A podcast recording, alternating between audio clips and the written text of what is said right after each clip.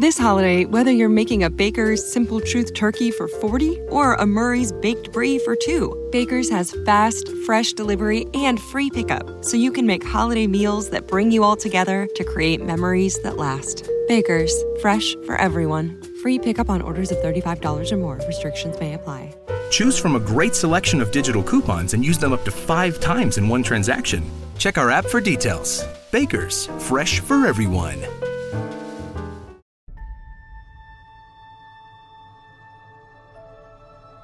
Este recap de Star Trek Discovery está patrocinado por Oro, la nueva serie de AMC sobre el tráfico ilegal de oro en la Guayana francesa, que se estrena este lunes 8 a las 10 y 10 de la noche.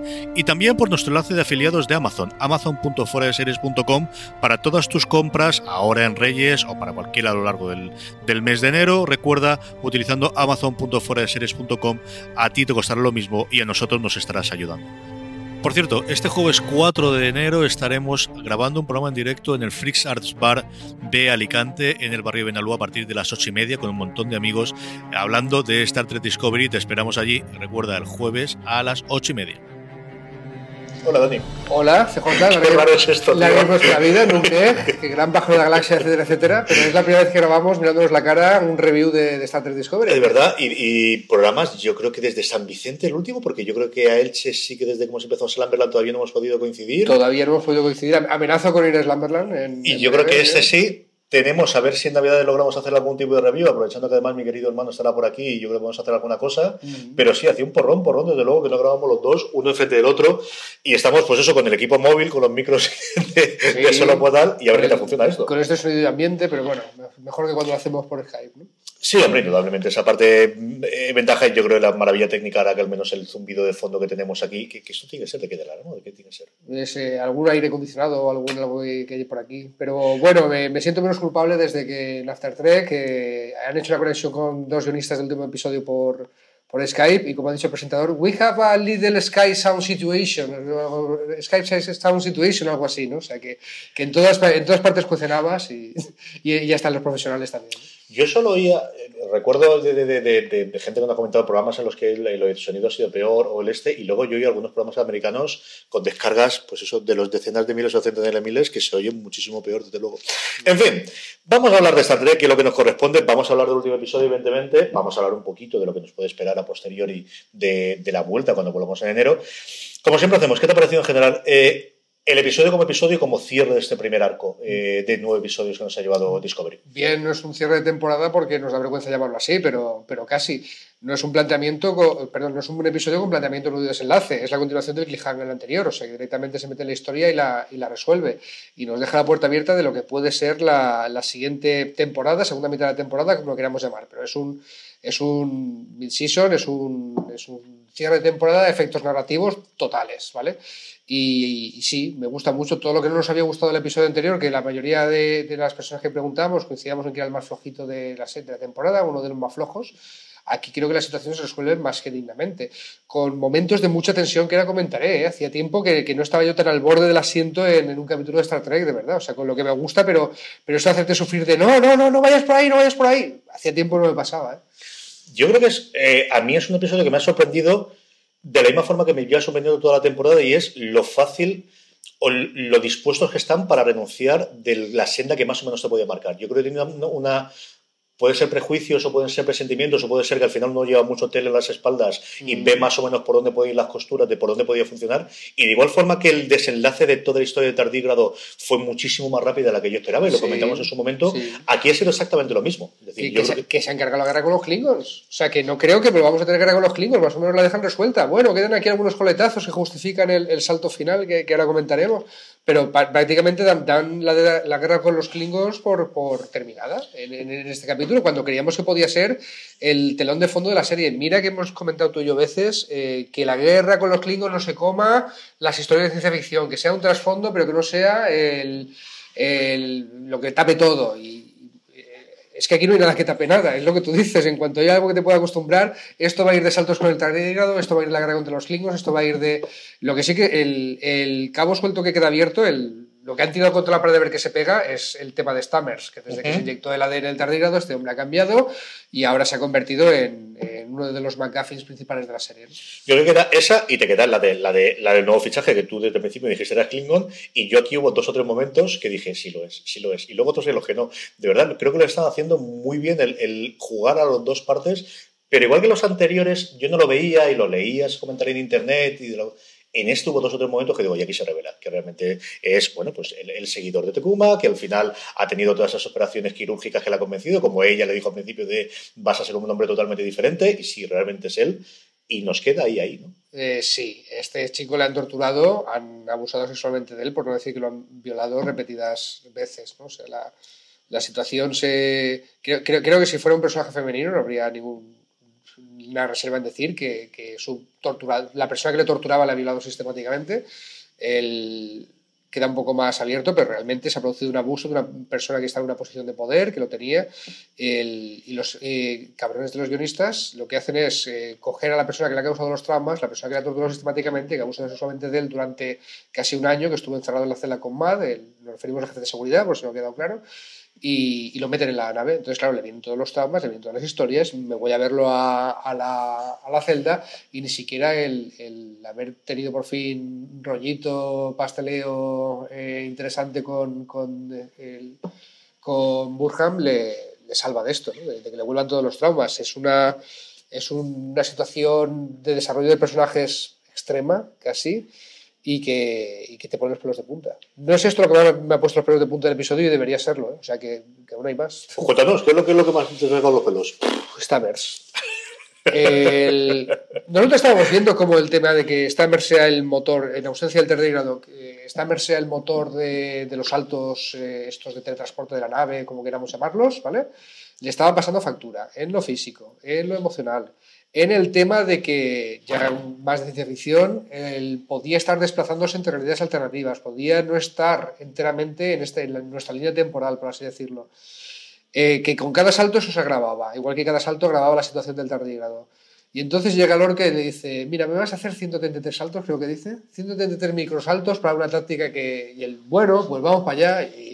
Y además los guionistas consiguen que el sufrimiento se te transmita, que digas no lo va a conseguir, que el médico que es su novio esté inyectándole cosas para que salga y te transmite el sufrimiento, el, equilibrio entre tengo que ser profesional porque la vida de toda la gente de la nave está en nuestras manos y, oh Dios mío, mi novio está sufriendo, lo que quiero sacarle de aquí, no meterle más cosas para que siga.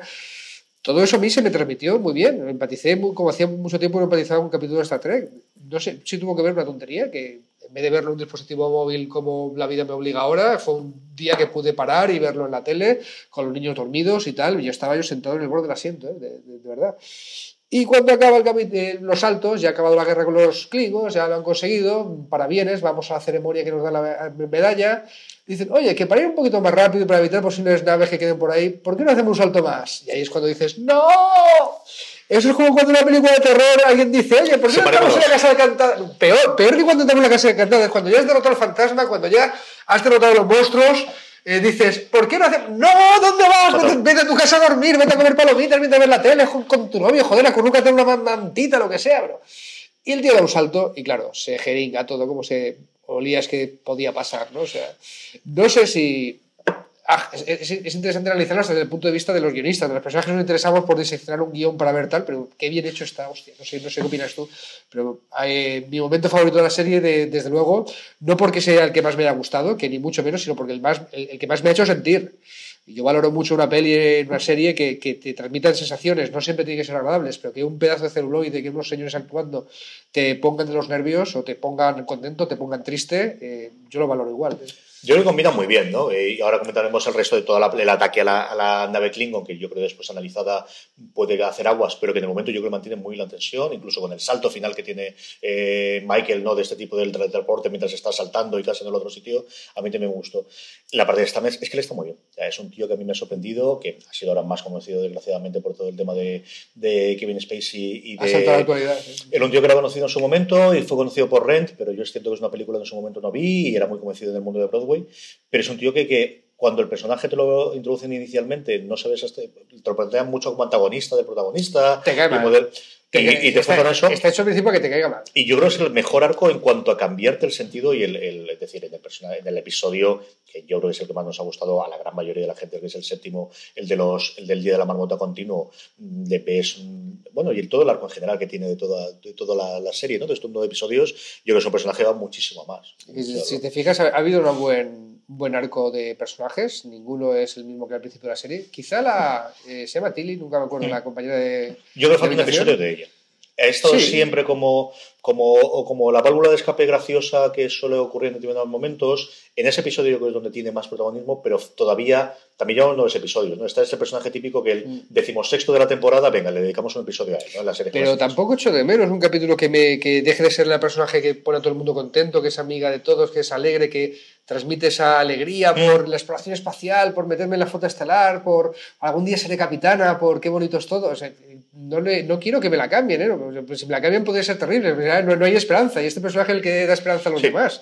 Eh, a lo mejor no le hace falta un cambio radical, pero sí, se echa de menos porque el personaje que es simpático que tenga más tiempo en pantalla, a lo mejor un episodio propio. Sí, además porque no tienes otro personaje de, de- que te haga esa... eh, Es decir, a mí no te ha cambiado totalmente el esquema de los capitanes tradicionales de Star Trek, de todo el resto de la tropa. Es la única que te da ese espíritu de, de, de, Claro. venga, vamos para adelante, ¿no? ¿Tú te acuerdas de eh, eh, Héroes, la primera temporada, cuando aquello era una serie? ¿Vale? El Hiro, Hiro Nakamura, Sí, sí, era eso. de seis o siete héroes, era el único que estaba contento Tanto, con tener siempre. sus poderes. ¿Vale? O sea, una serie que va de siete tíos que tienen superpoderes, u ocho tíos, no me acuerdo, y todos están fastidiados menos uno. Pues eso es Tilly ahora mismo. Todo está en la flota estelar, que casi parece que a su pesar, y ella tan contenta de estar por ahí. Pues chico, bienvenida a luz. La batalla con los Klingon, ¿cómo he visto todo el desarrollo y esto de que sé que huelen ahí sin seguridad y estas cosas y con estas máquinas que te permite hacerte pasar por Klingon? Mm, Bien, buena, buena excusa de ciencia ficción, meterme en una nave enemiga eh, con un dispositivo que me camufla, desde meterte en el cubo Borg, eh, eh, con, es algo que hemos visto en Star Trek, me lo puedo creer, no tengo ningún problema. El, el tema de los saltitos, o sea, la táctica que se inventa, vamos a hacer una táctica bonita para que sea la mega batalla y entonces huele como la batalla en la que Lorca usó la táctica no sé qué. Es algo que también eh, la gente hemos visto mucho Star Trek, pues recordamos la famosa maniobra Picard, ¿vale? Es eh, meter una nave un segundo en el hiperespacio para que parezca que estén dos puntos a la vez y entonces distraiga al enemigo. Bueno, un poco traído por los pelos del punto narrativo, pero vale, agradezco el esfuerzo por intentar hacer la táctica militar y además con, con una excusa que va muy en el de la serie, ¿no? Vamos a hacer 103 saltitos, de los saltos que solamente puede hacer la Discovery, que solo podemos hacer si Stammers está aquí, y, se- y que sabemos que esto va a hacer que el personaje pues le tenga consecuencias. Y, resulta que no solo tiene consecuencias para Stammers, sino para toda la nave, ¿no? A ver, a dónde vamos a partir de aquí. Y supongo que ahora estará, tampoco he tenido mucho tiempo de meterme, pero habrá muchas teorías de para dónde va la serie, y tú y yo tenemos alguna. Yo creo que está muy bien el planteamiento de. A ver, yo creo que hace aguas cuando te pones a analizar mucho aparte, pero no lo hizo durante el episodio, que al final es lo que le pides a la serie, ¿no? que mientras estés viéndola te lleve la narración por delante y luego ya tienes tiempo de analizarla y de pensarla. Yo creo que está muy bien hecho el que los saltos tengan, como dices tú, la escena de Stammet, porque te tiene pegado ahí en medio y te olvidas de todo lo que ocurre, más allá de los efectos especiales. A mí es que me flipa cuando la Discovery da los saltos, es un, es un efecto que me, que me maravilla. Y luego todo el ataque con Klingon, yo creo que tiene el momento en que comentabas tú previamente, cuando se vuelve a encontrar él con la, con la Klingon y se queda parado, que también es un gran momento dramático. Ese, que lo hemos comentado de sobra y que de, ver- de verdad que, que me da hasta un vuelco el corazón cuando lo recuerdo, tío, porque es al final un torturado enfrentándose a su torturador y eso es eh, da, da para mucho y da para mucho que pensar. Y luego está también cuando se meten en la nave de los Klingons, eh, Burnham está viendo al, al Klingon malo malísimo, ¿no? Y, y tiene el momento de yo maté a tu kufa, ¿vale?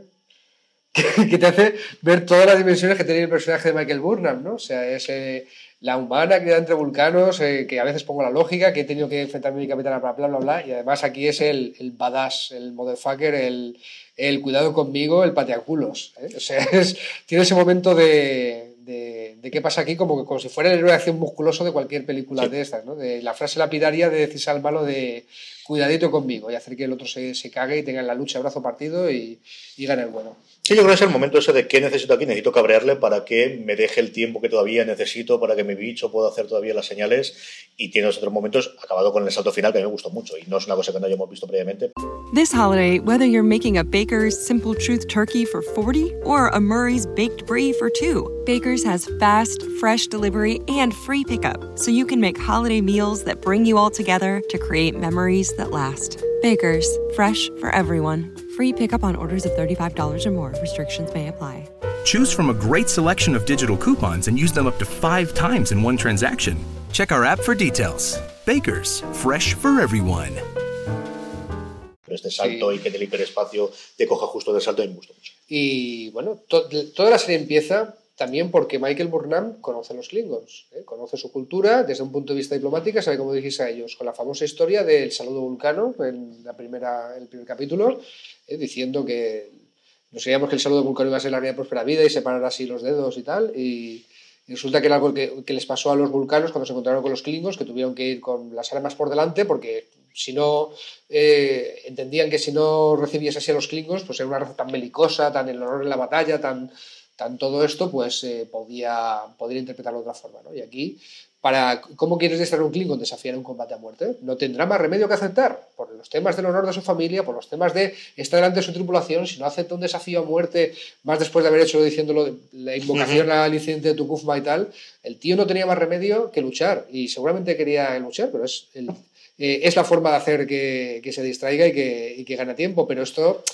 pues también eso es una muestra de conocimiento de la cultura Klingons por parte del personaje, de Michael Barnum. Es totalmente coherente con, todo lo que, lo que sabemos de los Klingons, los muy trekkies y con todo lo que nos ha enseñado esta serie de Michael. El programa de hoy está patrocinado por Oro, la nueva serie de AMC sobre el tráfico ilegal de oro en la Guayana francesa. Se estrena el lunes 8 a las 10 y 10 de la noche. La serie, que ya está renovada para una segunda temporada, nos cuenta las andanzas de Vincent, una estudiante de geología enviado a la Guayana francesa para trabajar como becario en Cayenor, una empresa especializada en la extracción de oro. Su espíritu aventurero y gusto por el peligro le empujan a asociarse con el padrino del oro, Antoine Serra. Vincent cree haber descubierto el paradero de la mítica beta Sarah Bernhardt, pero necesita la infraestructura de Serra para extraer el oro. Tienes toda la información sobre la serie en oro.foradeseries.com. Y recuerda que se estrena este lunes 8 a las 10 y 10 de la noche. Yo creo que más o menos el episodio lo tenemos repasado. Vamos con el final. Eh, yo tengo curiosidad, supongo que en cuestión de un año así sabremos si este era el final que tenía planteado en su momento eh, Fuller. Eh, Fuller cuando creó la serie se lo tenía con final de temporada, lo tenía con como este final de, media temporada, pero tiene un sabor total de final de temporada, de una cosa que nos ha acostumbrado mucho de Walking Dead ahora, de tenemos una temporada partida en dos y en cada uno de los trozos tenemos un final. ¿Es un salto espacial o también temporal? También? Eh, esta es mi teoría. Eh, yo creo que es un salto de dimensiones alternativas, ¿vale? Porque alguna, alguna cosa ha apuntado la tecnohabla, ¿vale? Cuando se ponen a soltar mucha barrafada, de que el tardígrado existía, decían, en varias líneas temporales distintas. Eso no significa que exista en el pasado y en el futuro, tal y como yo lo interpreto, ¿eh? me, puedo equivocar. Aquí entra el concepto de dimensiones alternativas, en Star Trek lo hemos visto porrón de veces, en todas las sagas de ciencia ficción, porrón de veces. Y más recientemente la película, que al final es la que te da el sentido de que tengas dos mundos alternativos en las series. Por repaso rápido, lo de las realidades alternativas es el de qué pasaría si, eh? ¿y si los alemanes hubieran ganado la Segunda Guerra Mundial? ¿vale? ¿Y si los republicanos hubieran ganado la Guerra Civil Española? ¿Qué pasaría? Eh, eh, irte 50 años en el futuro en un mundo así, pues eh, verías cómo sería el mundo. ¿no? Es un easy, es una historia alternativa, etc. Y en ciencia ficción en Star Trek se ha usado por de veces. La primera vez y más icónica quizá es el famoso universo espejo.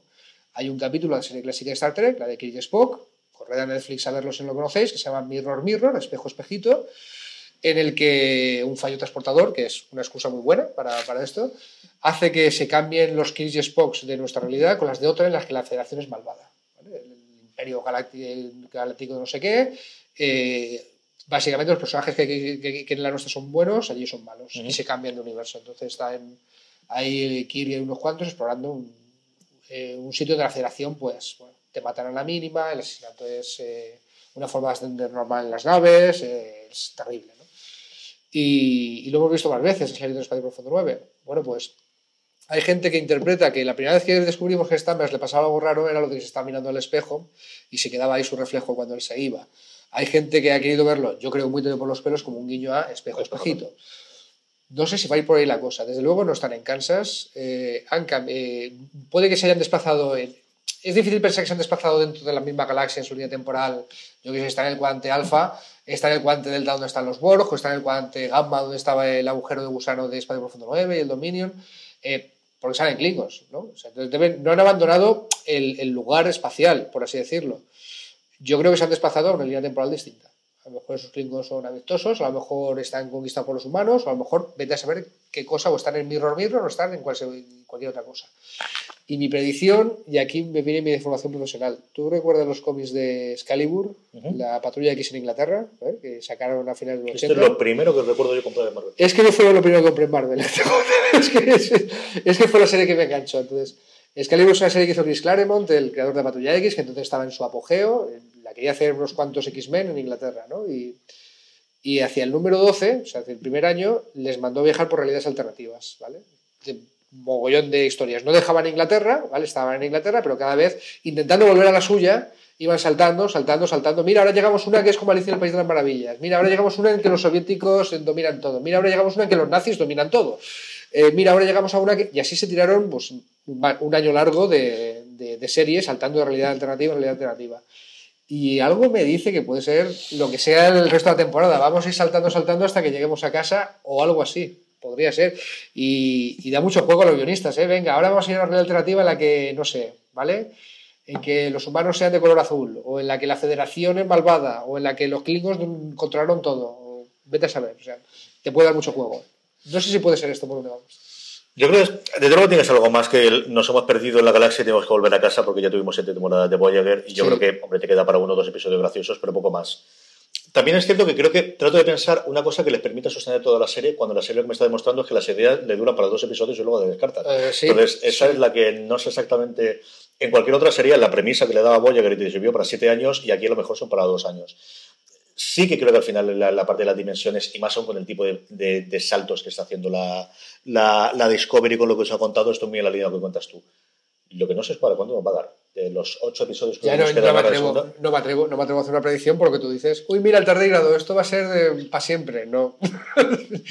sí, sí, sí, sí, sí. No, no, se casan, no se casan con mucha idea o están probando, es una frase tuya que me encanta, lo de tirar una contra la pared a ver cuál se pega. Eso lo se da muy bien. Y bueno, yo creo que podemos hacer un poquito de, repaso de qué nos ha parecido ahora de, a vista de pájaro, aparte de que intentaremos hacer un review de cara cuando se extiende la nueva temporada, un poquito hablando de todo. ¿Cómo has visto estos nueve primeros episodios, también? Yo creo que tienen todo lo que les... No, no, no es mi serie favorita de Star Trek todavía, y todavía quiere decir que puede serlo, pero me ha dado todo lo que le pedía. Todo lo que le pedía. El equilibrio entre que nos guste a los que tenemos mucho Star Trek en el cuerpo y a los que no se vienen a acercar nunca a la serie. Lo que más me gusta lo que está pasando con Discovery es muchísima gente que no se ha acercado a, a Star Trek ni a tocarla con un palo, que está viéndolo, que sabe que me gusta y me lo comenta y, y se está enganchando con una serie de Netflix más. ¿vale? Sí, estaría, claro, a mí me gustaría que eso le despertara la curiosidad por, por, el resto de Star Trek, que entiendo que es un monstruo enorme, pero para eso estamos gente como tú y como yo para filtrar y, ya haremos alguna recomendación al respecto. ¿no? Eh, todo lo que he ido diciendo en los episodios contigo, el, que por favor fuera, tuviera naturaleza episódica, que tuviera una historia de ciencia ficción por capítulo. Esto es lo que puede estar, eh, lo que tiene más margen de mejora desde mi punto de vista, ¿vale? Que la guerra de los Klingons, muy bien, pero que no se lo coma porque Star Trek no es una serie que vaya de guerras, sino que va de, tiene que ir de otra cosa, aunque haya en un momento dado un arco con esto, ¿no? El que sea una buena película de Star Trek. Están haciéndolo bien y cada vez que se quiere inventar algo nuevo, pues gracias al maravilloso concepto de retrocontinuidad, Redcon, eh, pues lo, meten en el lore, ¿no? O sea, Michael Burnham, una hija de, adoptiva de Sarek, ¿vale? Ah, pues eso quiere decir que la hermana adoptiva de Spock. Pues sí, la hermana adoptiva de Spock. ¿Vale? Pues lo introducimos en el canon y ya esto saldrá y ya está. Eh, a mí no hay nada que me esté chirriando en ese sentido. Quizá pues, estas cosas ya muy, de, muy frikis de esa tecnología es más avanzada que la que había en la serie original, vale, puede pasar. Pero pero esto también, el, tema de que por qué no usa la tecnología de Discovery, pues yo creo que también nos van a dar pistas de, de, por qué no se usa posteriormente la tecnología de Discovery, porque a lo mejor Discovery fue una cosa súper única y que se guardó en secreto para, para cosas muy puntuales. Sí, o se destruyó para todos los tiempos o no hubo forma de replicarlo posteriormente. Yo creo que están haciendo mucho camino por ese lado. A mí me ha gustado muchísimo más de lo que yo esperaba tenía muchísimo miedo por todas las vías, ¿no? Porque al final, eh, bueno, pues la espalda de Fuller te da susto, ¿para qué lo va a hacer? Ahora mismo se nos acaba de ir otra vez de American Gods y, y, te vuelve a dar el sustito de a ver qué ocurre con la segunda temporada ahora que no está, ¿no? A mí al final es un tío, yo creo que él y, hay tres o cuatro productores en los que yo confío a ojos cerrados y como comentamos al principio, era de los dos o tres nombres el que me decían a mí, esta persona va a hacer Star Trek, yo iba a estar el primero allí en, en, mm. en posición de orden, ¿no? Yo creo que al final han hecho una muy buena temporada. Dije que iba a hacer más que digna, pero no, no es verdad. Es decir, las primeras temporadas de las series de Star Trek no suelen ser ni de lejos las mejores temporadas. No, La clásica lo que pasa es que tiene muchos episodios, pero al final, cuando hablas bien de las temporadas o del este, hablas de episodios sueltos. la nueva generación, la primera temporada, tienes que pasarla. hay, un, hay, un, hay, un, documental en Netflix explicándote por qué es tan, tan torturadora. Eh, es que, que, ellos son de Bridge, que lo hemos recomendado alguna vez. Sí, que, sí, que es, es, para verlo como, como curiosidad de la historia de la televisión, que no te gusta esta tarea, hay que ver ese documental para ver la en la que se lió. Es, es decir, detrás de la esta tenían Stewart, no tenía ninguna puñetera gana, estaba totalmente al margen del resto de los actores, que empezó a tranquilizarse a partir de la segunda. Y los episodios buenos, buenos de la nueva generación, hombre, yo creo que desde luego el, final de los de la tercera temporada y luego la cuarta, la quinta, la sexta, ¿no? cuando ya cogen la ritmo.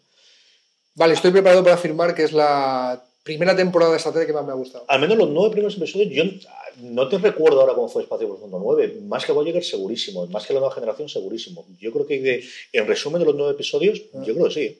Sí, sí, sí. sí creo que no ha llegado a las alturas de episodios memorables del resto de las series, también es cierto. Sí, no hay un. No hay un entre dos mundos, ¿no? Desde que sí, no hay un Darmok, no hay un Lobo ambos mundos, hay un, no, hay un, no hay un pelotazo. De la luz, es decir, yo creo que eso a día de hoy no lo tenemos, que llevan nueve episodios. Pero yo creo que los primeros nueve sí. creo que la gente va a recordar el del de estos nueve va a recordar el bucle temporal como el más destacable, pues el del bucle temporal. Hmm. El seguro, seguro. Sí, pero es una buena premisa, pero muy bien implementada. Tiene las dos partes, ¿no? Desde ser una, una idea clásica de ciencia ficción que a estas alturas que te siga sorprendiendo, pero lo hacen muy bien. lo hacen muy bien. Bueno, que, que, queremos más. Sí. Que queremos más. Indudablemente. Eh, y nada, el resto de cosas que tenemos, pues de aquí hasta enero, como os digo, vamos a intentar hacer un review que publiquemos justo antes de cuando, de cuando entre la nueva temporada para hablar un poquito y de, preparatorio. A ver si ahora que está Don Carlos y Jorge por aquí pudiésemos ajustar la cosa y lo grabamos para entonces lo dejamos pendientes. Y tenemos luego la novela, a ver si nos ponemos y nos animamos y hacemos alguna cosa. Y Dani, tú también querías que hiciésemos alguna cosa de recomendar episodios ahora de cara a las Navidades del resto de las series clásicas para que la gente pueda ver, ¿no? Sí, pero bueno, si, viene el trío de la benzina, seguro que el del trío Calavera, eh, seguro que ellos también quieren aportar, seguro que, que, don Carlos y Jorge también tienen su episodio favorito de una generación, su episodio, y quizá yo voy a intentar hacerlo con... sí, este es mi episodio favorito, pero podría ser algo que vea alguien en pelotas, sin saber nada de Star Trek, así suelto. El, a ver, Star Trek eh, las series de Star Trek en general son muy buenas para ver episodios sueltos. ¿eh? porque son de, de antes de que se, de la época perdidos, de que se estilizara el arco argumental y, antes de HBO Sopranos. O sea, son de cuando las series eran el episodio de la semana y ya está. Entonces puedes verlos sueltos perfectamente. De hecho, los, los Trekkies españoles que no lo teníamos en las teles, la serie, nos hemos criado viendo los episodios sueltos que venían de Inglaterra y eran cada uno de su padre y su madre. O sea, no era, no era nada seguido. Sí, lo VHS entonces salía, solamente eran por temas o por, o por personajes y te solían sacar centrado y se acababan de la temporada que fuese. No tenía ningún Así que sí, sí que os ha quedado, si os habéis quedado con más ganas de Star Trek al haber visto Discovery, mm, alguna perlita podemos ver y, y, como la mayoría lo estaréis viendo en Netflix, pues lo tenéis ahí cerquita, porque están todas las series de Star Trek en Netflix. Perfecto, pues como os decimos, eso intentaremos hacer durante las Navidades y en enero, cuando vuelva la serie, pues volveremos nosotros, como siempre, a comentar esto en 25 o 30 minutitos cada uno de los episodios una vez que volvamos. Mm. ¿Algo más decir, Dani, que digamos a la gente? Bueno, pues que, que que gracias por acompañarnos. Es la primera vez que estoy grabando un podcast de manera regular con, con la gente fuera de series y de verdad que cada comentario que nos dejan en ebooks a mí me da la vida. Pues eh, hay, CJ tendrá callo y estará acostumbrado y es muy pro, pero, pero yo todavía estoy descubriendo esto. A mí me siguen alegrando todos los comentarios, como, como bien sabes. Nada, nos podéis encontrar, como ya sabéis, como te decía eh, Dani, en, en o en, en el antiguo iTunes, ahora Apple Podcast o en cualquier reproductor de podcast. Volveremos estas navidades. Gracias por estar ahí y recordad, tened muchísimo cuidado ahí fuera.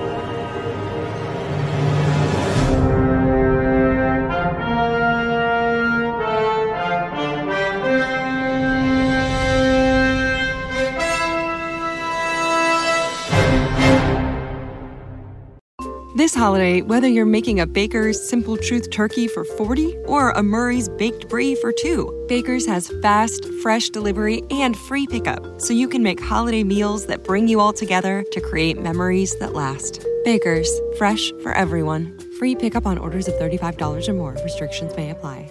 Choose from a great selection of digital coupons and use them up to five times in one transaction. Check our app for details. Baker's, fresh for everyone.